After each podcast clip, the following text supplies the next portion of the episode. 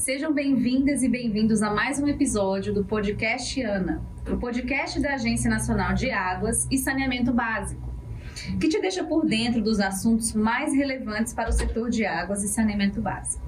Eu sou Tamires Lima, integrante do Comitê Pro Equidade de Gênero, o CEPEG da ANA. E no episódio de hoje vamos falar sobre a interface entre água e gênero. Para explicar esse tema, como esse tema tem evoluído no Brasil, eu quero convidar as especialistas em regulação de recursos hídricos e saneamento básico da ANA e também integrantes do Comitê Pro Equidade de Gênero, Mariane Ravanello e Isabela Santana. Olá, Mariane, seja muito bem-vinda. Oi, Tamires, bom dia, obrigada.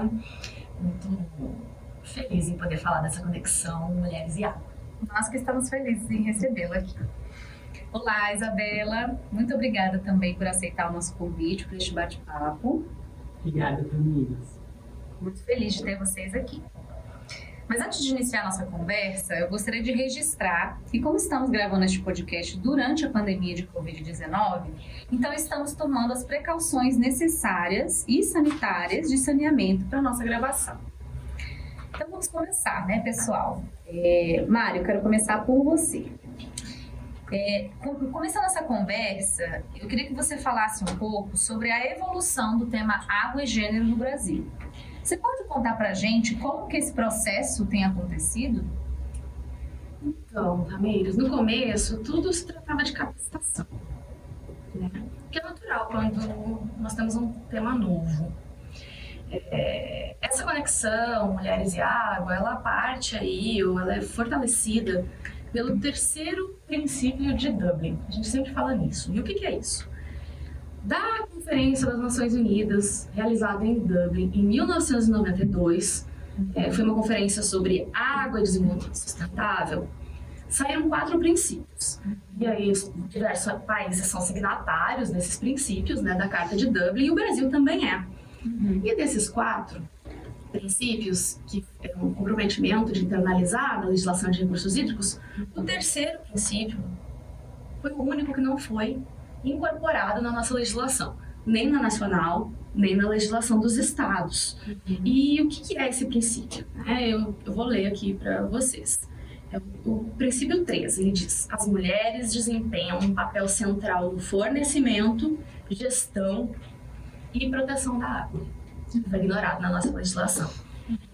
E daí nós pensamos, como vamos fazer isso? Como vamos internalizar isso? Ah, vamos começar nos capacitando. E quando eu falo vamos, eu falo das diver de diversas iniciativas pelo país. Teve iniciativa em universidades, nos estados, nos comitês de bacia, não são iniciativas exclusivas da ANA. Uhum. E aí então foram cursos, começamos né, com cursos, palestras, encontros de formação, mas todos eles todas essas iniciativas elas eram isoladas. Elas se encerravam em si, elas não conversavam.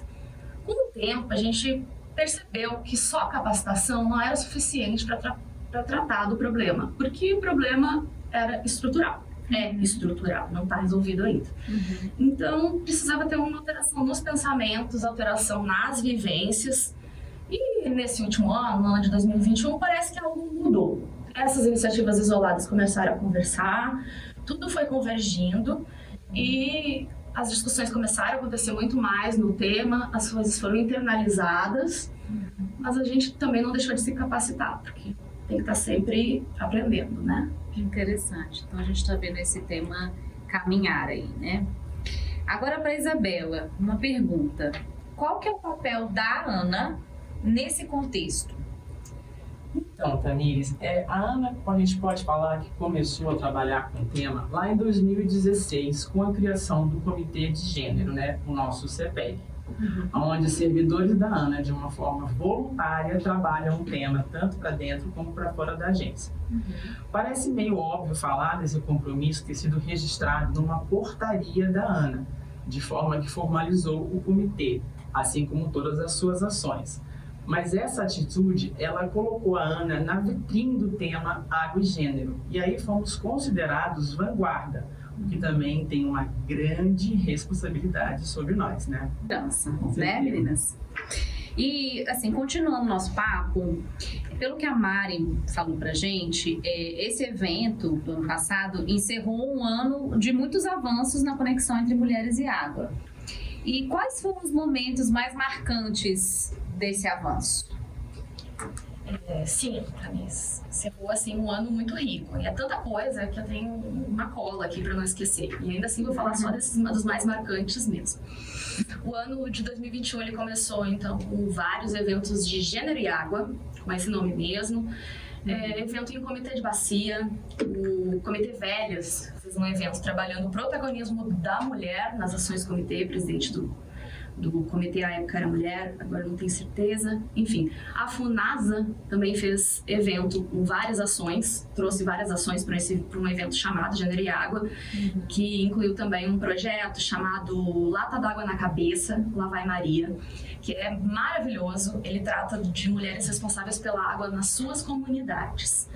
É, também no ano passado foi lançado o Seminário Latino-Americano de Água e Gênero chama de SLAG, S-L-A-A-G, que são encontros curtos apresentados via YouTube, é, trazendo a temática de recursos hídricos através de uma perspectiva de gênero. E uma perspectiva inclusiva e baseada nos direitos humanos na gestão integrada é, da água.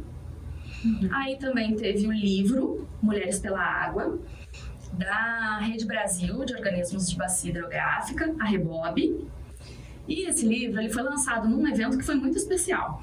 Foi o simpósio da ABR Hidro, que ele observou equilíbrio de gênero nas mesas, o que é muito raro, uhum. incluindo a mesa de abertura. A mesa de abertura tinha o mesmo número de homens e mulheres, e isso Sim. não acontece, não é assim sempre.